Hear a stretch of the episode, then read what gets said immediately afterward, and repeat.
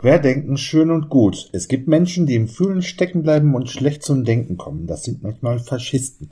Und es gibt Menschen, die denken können und dann neu fühlen lernen. Das sind manchmal Christen.